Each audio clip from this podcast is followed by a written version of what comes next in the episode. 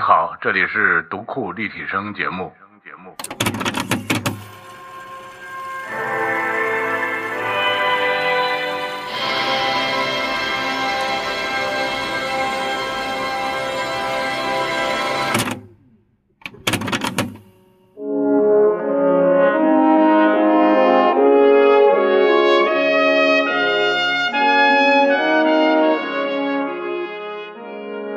你好，这里是读库立体声节目。呃，我们关于永生的话题已经探讨到第六期了。好，先来介绍一下我们录音室里的两位嘉宾，一个是来自西安的相声演员王生，嗯大家好，我是西安青曲社王生啊，我为我为大伙儿捧哏。啊，这个捧哏，但是这几期你可没少说话。哎，这是那就好不容易逮着这个机会，有我独立一个话筒，你 哦哦，原来合着捧哏是没有享用过独立话筒啊，是那吧？都是人家想给我拉就给我拉 了，没有没有没有。哦，好吧，啊，另外一位嘉宾是我们的张丽老师，大家好，呃，我我觉得我才应该是捧哏，哦 其实我们这个节目的动因呢，是因为张丽老师，对，我们想请她过来，给我们这些文科生嗯普及一下呃普及一下技术硬核方面的知识。结果好呢，像 我不是文科生似的。嗯 按照我们的惯例，我们的节目准备录六期，对对对，现在五期录完了，张丽老师想说的话还一点没有说出来，没有任何科学普及的这个。结果那个捧哏倒说了那么自己多，是不是没有工资了？ 对啊，哎这个所以呢，我觉得如果不出意外的话，我们还是希望在六集内结束战斗。所以，张丽老师，你就把你想说的那六百多分钟的话 说出来吧。我忽然不知道该说什么，嗯 看来我还是应该是捧哏啊。 嗯，六哥先起个头吧。这一集我们要聊什么呢？其实我想聊聊，呃若死亡不自由，则永生无意义。那么，永生必须得让人有另外一个选择，就是我可以选择不永生。嗯是吧？其实我我想聊聊，就是那些选择不永生的人，或者说暂时还不能实现永生的人，我们该怎么办？或者我们怎么怎么着才更更好玩一点？ 是是需要羡慕他们吗？暂时我所以我们难道现在不是这样吗？ 呃，就是这样我啊。们对我们现在我其们实心里向往着永生，嗯我们向往着能够有更多的时间做我们按照我们的意愿做我们的事情，但是在这个过程中，我们还得为当下的烦恼活着，是吧？呃，我自己觉得随顺能量是一种很好的生活嗯方式。随顺，随着哦顺顺应从这个能量，哦，你因势在利导是吗？，对，就是你在精力旺盛的时候，你就多做一些事情，嗯享受生活。然后等你没有能量的时候，就随它去吧。嗯啊，嗯比如说上一集我们聊了一些关于转世啊这样嗯的话题哈、其实还有几个案例也都挺好的，呃，我就不展开了吧。但是我觉得有一个共性就是，呃，这些转世的人，他们都是猝死的居多。嗯，哦，就是他有很多未了心愿，迫切的未了心愿。对，就比如说哦心脏病啊，或者说枪击啊，嗯，或者是突然掉进哦河里面就淹死了。他实就在是是他不在甘心呐、对嗯他在年轻的时候突然猝死，那么也许他会对阴魂不散，会觉得哇，嗯这我还有未了太心，冤屈了，叫冤魂 呐、冤魂不散。对嗯我们不能理解成一个健忘的生命能量无处投放吗？ 非要说成它是冤魂。啊，对，啊我刚才还说就呢，是不甘张丽心老师为什么说有几个案例不讲了？啊，他可能觉得这个灯光太亮不适 合，这更适合那个 黑漆漆的夜要晚啊不我。们关上灯接着 讲一下。对，就是呃，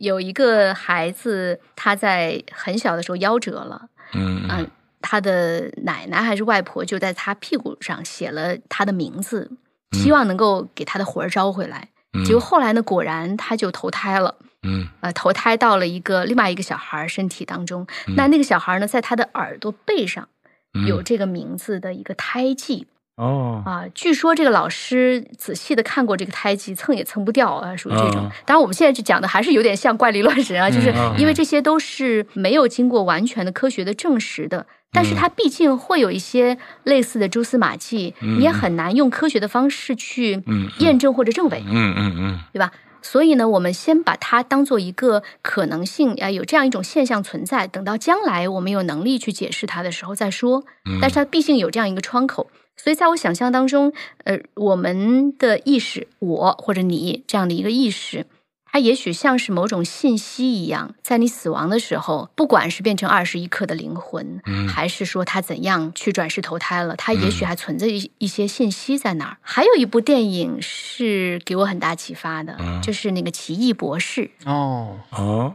嗯卷福演的那个。嗯，哦嗯，嗯为什么呢？那不就是一个超级英雄片吗？对，但是里面有一个画面，我不知道大家还有没有印象，就是卷福啊，就这个奇异博士，他不是一个医生嘛？嗯照理说他应该是信科学的，对，但是呢，他因为出了车祸之后，就身体搞得一团糟，结果他去找了一位佛学大师，嗯，在那个尼泊佛学尔的是吗？对，就让他怎么相信这个神秘的力量存在，嗯嗯嗯就一掌推在他胸口，哦，这个瞬间他就灵魂出那就窍把了它。推出去嗯了，对，他的灵魂就在自己身神游后大天外概啊三五米之外的地方，哦看着自己的身体，哦但是他没有完全断开，就好像藕断丝连的那又被种。哦吸回去了嘛，哎唰，对的一对对下，就是那个数字特效做的，就是它整个是一种飘渺的状态，但是他还是能看见自己的身体，哇，他万分惊诧，觉得哇天呐，我的灵魂怎么出来了？我的肉体嗯在那儿，他还他没有倒下，但但是呢，呃，他就是分离了，然后最后一瞬间他又回去了，吸回去了，对吧？嗯所以他这样的一种眼见为实，让他自己就相信了这种神秘力量的存在，或者说转世的可能性。嗯当然，这个它还是一个科幻。嗯啊，还我是奇想幻，我觉得对那哪是科幻呢？呃，不，我是想说什么呢？就是呃，也许拍片子的人他会受到某种宗教的力量的启发，嗯嗯，然后我还有一个 学生曾经讲过他的一个故事啊，就是我也不知道真的假的，反正他是当一个真事儿来讲的。嗯他说呢，这个女生她和她的初中的同学两个人在嗯初中期间去赶一个市集，那天天特别热，然后这女生她就中暑，她就昏倒了。昏倒了之后呢，躺在地上，但是她自己没有意识到自己是昏倒了。她觉得自己好像着急去一个什么地方，但是呢，又觉得有一堆人围着一个人，她是在别人的哦视角就上看见帝视角对看这个，看见那个有人围着一个人，哎，他哦嗯就进去看一看，啊，那个人不是我自己吗？啊这时候他耳朵边上就听到了他的同学在呼唤他的名字，所以他又回到了自己的身体当中。嗯然后我就问他啊，那你着急去哪儿啊？你看见桥了吗？奈何桥啊， 对，那就快孟婆汤 了，他说。我也没有特定的要去哪儿，我也没有看见桥，我只是觉得我着急去哪儿。但是我看见那一堆人嘛，我就进去嗯看、看热闹，看一下，哎，那不是我自己吗？好，我是想说这个故事我不知道真的假的，嗯但是他跟我讲的还是很认真。呃，所以宗教体验它会有这样的一种特性，就是我们作为旁观者听故事的人，嗯你永远没有办法百百分之百的相信，但是嗯你作为亲历者，嗯你会对此深信不疑，嗯，对？吧？所以呢，这些现象它并不是完全不存在的。嗯，如果你要是经历了类似的事情，你也会当一个特别神奇的事儿跟人分享，别人嗯就算不信，你自己是信的。所以我们要为这样的一些现象保留一定的这个空间嗯和可能性。嗯嗯嗯啊，呃，这个是是我觉得这几件事儿其实是有关联的。你比如说这个女生的事儿嗯和那个奇异博士的那种想象，哦你看就它就很像，对吧？另外有一个研究是真是医生做的。比如说，在手术室里面会有一些人抢救不过来，哦就死了在；还有一空中些人看到自己抢救过来了，对对对吧、嗯那么他在这个手术室的顶上会做一个搁板，就天花板附近做一个搁板，嗯那搁板上面再放一样东西，你不知道是什么东西，因为你嗯站在地上，你是没有办法看见那上面是什么东西的。嗯，但是呢，病人能看到，病人那个他被在抢救抢救的之病人后，他抢救回来之后，他会告诉你说那搁板上是什么东西，嗯我，说他上去了，对，说明对他上去他看见了，嗯哦，这个是真实的，有嗯有嗯人就是做这样的研究。还有之前有一个什么人，我忘了是谁啊，写了一本书，他甚至描述说自己在一个濒死体验之后回来，那个濒死体验期间他干了什么呢？他飘出去了，甚至飘到了地球上面，他能够看到五大洲那样一个嗯视角。那那这个事儿在地心说盛行的时候有可能发生吗？嗯对，这他这这个他他当然他比那个要晚，就是嗯没有那么。没有那么早哈、所以就是很多有这样的现象，我们现在还不知道怎么去解释。嗯，但是你要看见证五伪大你也洲这很个难，确实是有一点虚幻了，嗯他不可能一眼看到整个，他会看见物体的嗯这个地球的缓缓的转哎动。，这个哦这个说真的还是离我们有点远。对对对，我觉得我们就说，我们是跟说的跟我们自己相关的。呃，王生，如果说你现在获得了永生的能力，嗯。就告诉你你有三万年的寿命，你你会怎么做呢？你我现在在判断，我绝对不就是我放选择放弃，啊，不，就是说你你你就是已经有了呃，你已经有了三万年的生已命，经有了三万你会怎么安排自己的生活呢？就我我完全就崩崩溃迷茫了。我我有三万年，我那我先回去睡一个礼拜。嗯嗯嗯，我那什么张都林不老师干呢？我就嗯，如果我一直保持着旺盛的这种好奇心，嗯我会很享受这三万谈年，八千次恋爱是 吗？ 没准儿是的。嗯。嗯，但是如果哎不我去觉就算了。其实我觉得，你看你最初的迷茫也好，兴奋也好，什么过过去之后，可能还是该干什么就干什么，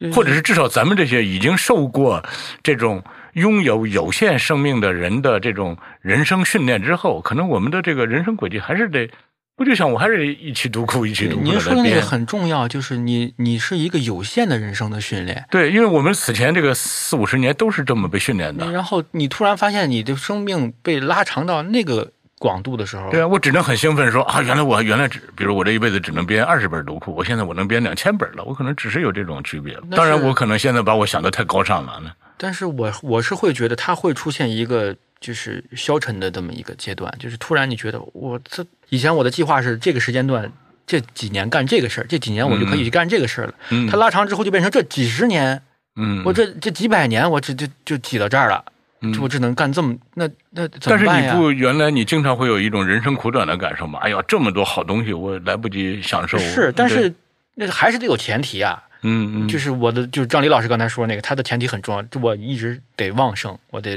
嗯我得有这样的东西对啊，才现行。在也确实能让你旺盛，你的线粒体还是够的。呃，那个那个叫什么？那个那鞋叫什么名字 端粒，啊？端粒，对我那端粒够，不是线粒体够，是端粒够。我的然端后粒线粒体啊哎不是线粒体是细胞内的一个能量工厂，它是细胞内的一个组织。哦然后这个端粒呢是染色体上的鞋，嗯就是我现在是吧？端粒也增加了，对然后鞋也线增粒体也足够多，也很鞋也好。买买够了，对然后这个嗯所以能能量块也人一买旦够永了。生之后，必须得给它相匹配的对 CPU 对、什么芯片儿，包括硬盘的，呃不是硬盘，就是存储空间对、操作系统，它都得呃配套才行。一个以人咱们现在这种小心脏，可能还真不能永一个人生。如果获得这么长的寿命时间的话，那还真是可能第一时间都会懵，嗯嗯，都。会发傻。我后面怎么办？我干啥呀？所以这永生可能还真的就得循序渐进啊。对他是应该他有一个强烈的心理辅导，就告诉你你某一段时间可能会有一个什么样的可能才行吧。要嗯，突然噔一下给你了，你这就就没有师傅领进门，你根本就不行，你必须得有师傅领进门吧。教那你还真是在得把那些活了几千年、几万年的鬼魂，哎得 让招他们出来来让你教教这些活人。如何在漫长的时间里度过这些零碎的岁月。哦，哎，那个韩国是不是有一个电视剧，就是一个老师好像永远永远年轻，永远貌美，还是个男老师是吧？是和各种学生谈恋爱是吧？啊，是有那个电视剧吧？这没我看过没看过，我们都不来看自星星的你是这样的来吗？哦，来自星星的是你是这个对是这个故事更改吧对对是是吧哦，外是这么星一个人，嗯怪不得我不看韩剧呢。哦，那你受不了吗？这不对你不来是说，这没意义啊，这东西，这老谈恋爱这东西嗯，这这没意义。你不那结如果跟你婚，三千岁，你你也不谈恋爱，给我三千岁，那现在提先想不到谈恋爱的事儿，先想这其还是他说的相声是吧？啊，先想这个，那这三千三千年干啥呀？你这里头得有个重点选择，是你的从业目标，就是我嗯干什么。嗯，嗯我光玩儿也行，你得定啊，我得我是我是以后我就玩儿去了，我有三千岁我还干啥呀？我就玩儿去了。嗯嗯也行啊，三千岁我要把一个项目推进到什么精进的程度也行，但是你得先定。但是我觉得每个人在得知这个消息之后，在获得这个能力之后，要定这个事儿，肯定是现在有一特个心理辅导师，特别迷茫的一段时间，因为嗯这个时间跨度对任何一个正常人来说是一个难以想象的东西。嗯，嗯，那你会选择我不要这三千岁了？就像你刚才说的，我如果第一可反以选应的话，我第一选择是不要这个，嗯你太太太对漫长的时间对一个人来说考验太大了。你不知道，你都不知道自己在这个时间序列里会变成什么这样。年轻真好，你看我这个，我到我们这老年人了，我们就巴不得这个苟延残喘长一点儿。恨不得向天再借五百年。呃，真的是这样啊，因为你年轻啊，所以你还你还想不到这个，就是或者你没有体验到就是那种时间紧促的这对种嗯时间紧促的。因为你像我这个很多同龄人，他他都会觉得，哎呀，我可能能踏踏实实好好干活的时间只有十年，最多二十年了，所以他会兜里的钱有限了，他会非常这个掰成八瓣花的那种感觉。所以这会儿突然再给他二十年，就不用多给，真的再给他二十年，他都会兴奋的都哭了。那你还现在还没这个感受吗？我还没有我，因为我在现在，我现在如果给我大量的时间的话，我的第一选择肯定是就是如果不迷茫的话，我第一选择肯定是把那几部我我们还没有完全继承下来的传统评书再重新整理、翻新，再找地方把它重新说一遍。哎，那我不得不追问你，难道现在有人妨碍你这么做吗？不是有人妨碍，是因为这是各种限制的问题。就是第一，你没有那么长的时间，因为一部评书要最后把它搬上舞台，嗯或者哪怕是录音也好，你得有你得有一段时间。这个时间对于现在我们这个就我们这种演出团体来说，它比较宝贵。哦啊，就是机会成本，就是不允许你干这些事儿。你没有是吧不允许，就是你得选择一个恰当的时间段，嗯就是它得有一个整稍微一整块儿一点的时间来做这个事情哦，。那我现在比如说我是一个大老板，我就用金钱换时间。嗯我说青曲社别的不许干了，就让王生去整理这个评书吧。那如果今足够大的这个，那不用青旅社什么都不干，就我个人什么都不干，只整理这一部分也可以，也可以做这个到需要多少钱呢？我们马上待会儿就去拉赞助去。这个这么我待会儿问一下经纪人，嗯啊，这个应该是可以做到的。其实你看，就是永生要干的事儿，没准现在你就能干。这就是永生这个东西，有时候你像刚才我谈那个话题，就好像是一个借口一样，就是如果我有这么长的时间，那我就干这个事儿。嗯它其实是一个这个如果我有，其实是个借口。对对，对其实你是有的，嗯你这只不过是你因为目前的各种各样的东西，你把它屏蔽掉了，说哎，这太忙了，我不干这个。嗯这是我这种人中最容易犯的这种毛病。哟，这个听起来今天咱们这谈话特励志啊，是吧这哥几个可能马上就关掉我们的声音，开始按部就班的那干算起我自再己说的点非这个灰暗的，挥你汗别如雨关啊，千万别关，我再说点灰暗的。啊。那你说点灰暗的，嗯 但是这这这个东西避免不了，就是我觉得已经形成这个思维惯性了，就是一个事儿到的时候，我先想，哎，我这这先先搁着，先不干，拖延症也罢，是怎么也罢，反正它它是一种，就是如果我再有三千年，可能我还是这个毛病。但是也许有的人他就会，这这难道这个拖延症或者叫懒惰也好，是是人之常情呢，还是有些人他就他就不那么拖延，他就不那么懒惰你呢？肯定是有大量的，我身边我的同行、我的同事，大量的是这种一件事儿马上就积极的投身，就唰就进去了。嗯嗯，我是在旁边抡鞭子，赶紧走，赶紧走，然后我把鞭子一放， 可让我歇会儿吧，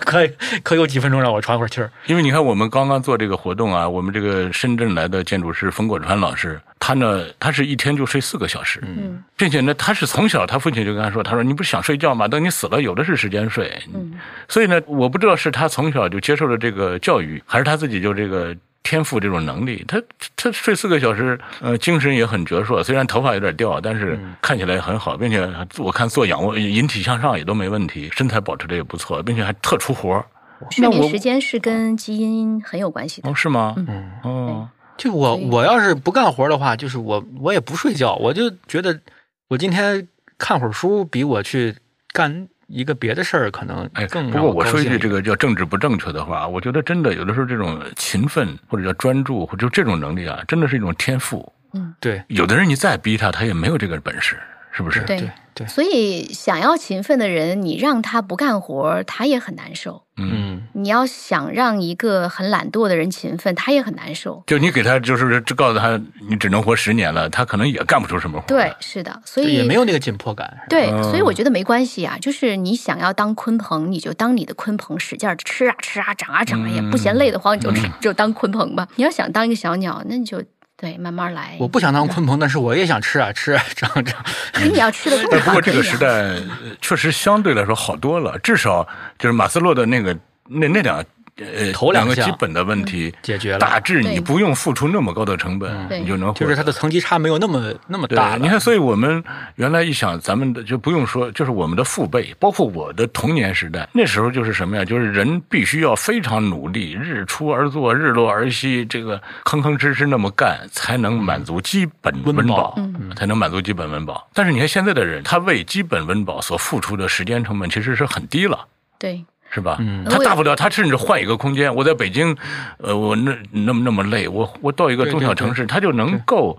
比较低成本的满足自己的温饱了。对我有时候在想，我们现在为什么会享受这种高度的物质的文明？嗯是因为有以前的那些人在替我们打工。嗯嗯，比没如错说，没曾错，经有人发明了洗衣机，你现在就不用自嗯对己对亲对自对洗对衣服了，嗯你节省对了大把的时是间。嗯所以在某种意义上，他们也以某种形式对永生了。对，没错啊没错，对吧？我。们是所以我们说，应该感谢人类文明积累到现在，对它因为技术进步、经济发达所导致的生产力跃迁，让我们能够能够在更高的台阶上对对对去对完成新的事其业。实我们在某种程度上已经获得了一点点永生，就是对你看原来一个人他要非常非常努力才能满足温饱，而你现在不用了，嗯对那就不就给了你很多时间吗？你就对可以干自己想干的事儿了。对但是很如果可惜的是，很多兄弟们不愿意干事儿的。如果但没不关按系那个，就是按不按勤奋和懒惰来分这个这种嗯这种行为方式的话，就是如果你的寿命足够长，你有永生的这个寿命，那这个人不分勤奋和懒惰，选择愿意工作和不愿意工作，嗯，他可能更更更适合一个包容的社会的一个一个判别标准吧。是的，是的啊嗯，我认为人是有这个，我们老说勤劳勇敢啊，嗯这我是认为人是有这种懒惰且懦弱的这个权利的，嗯并且这种人也一点都不可耻，嗯，对吧？他严他重他同意对，嗯嗯。当然，勤劳的人也不用整天拿自己的勤劳说事儿。我觉得一个社会如果能这样就好了。当然，勤劳的人肯定能享受更好的那些东待西，遇懒惰的人也能享受那些东西，让勤劳的人永生， 是吗？就是世世，就是为那些人世世代代当牛做马，是吗？人懒惰的人可以没有永生的权利。嗯就是懒惰的人生了下一代，勤劳的人依然为他们当牛做马，是吗？就是几代老奴。对我想象当中的呃所谓共产主义哈，嗯说呃各尽所能，各取所需啊，哎各取所需，我觉得是可以实现的。嗯，就嗯是所谓各尽所能，就是你要是很勤奋，你又很有天赋，你会做很嗯有价值的事情，嗯让更多人受益，那么你就各尽所能了。至于那些相对弱一些的，那你就嗯贡献小一些而已。嗯但是是你也同样可以满足对温对饱，对吧？那各取所需呢，大家都会有足够的自觉说，呃，就是更厉害的人可能会占有更多一些的资源，但是呢，也不会太多，他不会贪得无厌到什么都想要。嗯嗯没错。而对与此同时，这样的人掌握相对多一些的资源，其实是有利于整个社会效率的提升的。没错嗯因为你把资源给那些不太 OK 的、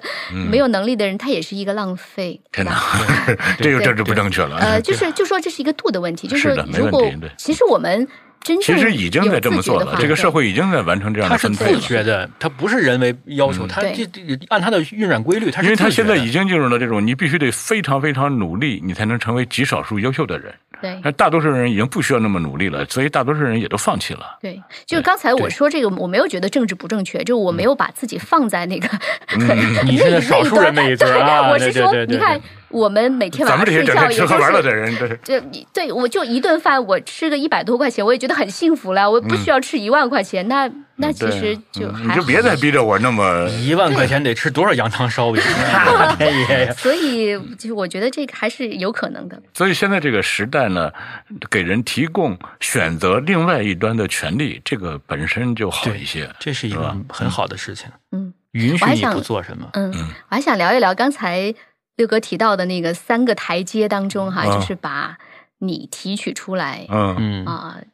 就让你进入别人身体啊，嗯或者是植入别人的这个植入其他的身体这种可能性哈。我不知道六哥有没有想过，我们把自己提取出来，这在技术上大概什么时候会实现？。呃，刘慈欣老师当时画的这个路线图，他因为按照现在这个这个这个技术爆炸时代，大概在未来一两百年之内应该能实现 那咱们还等得到吗？所以，就第一你要努力锻炼身体，就是第二呢还得努力挣钱，就是你得有钱把自己冷冻起来， OK，冷冻到能够做那个的时候。所以现在很多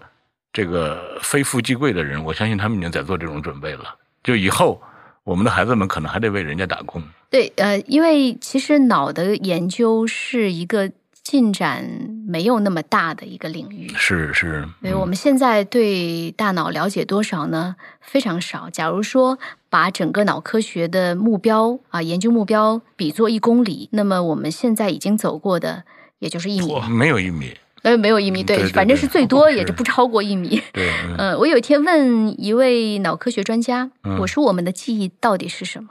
嗯是信息吗？是化学物质吗？嗯，还是什么？电磁反应嘛， 生物电，对，嗯，他的回答是是一个改造电路，嗯嗯嗯，就是是你的神经元之间的连接，嗯每时每刻都在发生变化，是都在的改是造的着。对，所以每个人的那个电路都是不一样的，嗯是嗯独一无二的。我说啊，就这样吗？只有改造电路吗？他嗯说是，就这样。嗯，可是我自己还是要打一个问号嗯哈、我觉得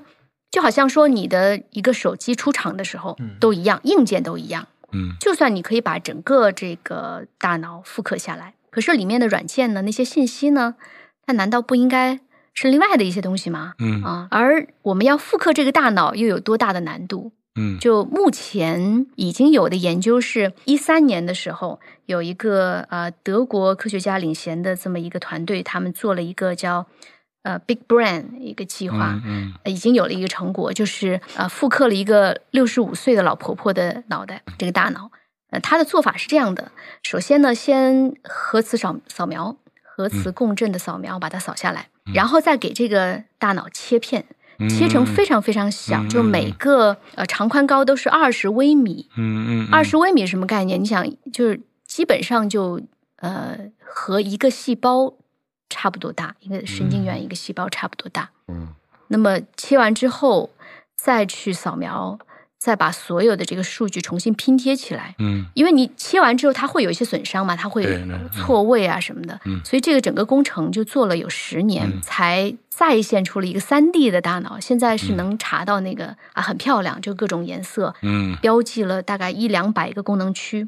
那么这个大脑是那个六十五岁婆婆的大脑，嗯它只是精确到二十微米。嗯嗯，啊。那我们每个人的那个大脑里面，你想，你得精嗯确到什么原子级别还是什么级别，你才 能？就我还看到一种说法，说是如果说把每个人的大脑都用这种读取、这种注入的话，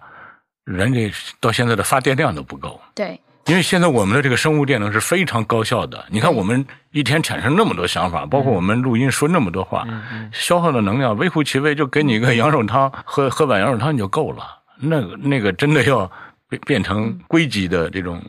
生命的这种反应，可能真的是可能一座水电站在在你身后背着呢。嗯哎呀，真是说来说去，我们发现还是活在当下，珍惜。那如果这么消耗能量的话，那这个是一个天价的数字呀。呃你看那个刘慈欣老师也说，一个蚂蚁永远理解不了这个叫人类的生物为什么还要建高速公路，对吧？他他觉得我就这建蚂蚁窝就够了。你现在也理解不了为什么我们为了把人的脑分成各种东西之后，用一个水电站的能量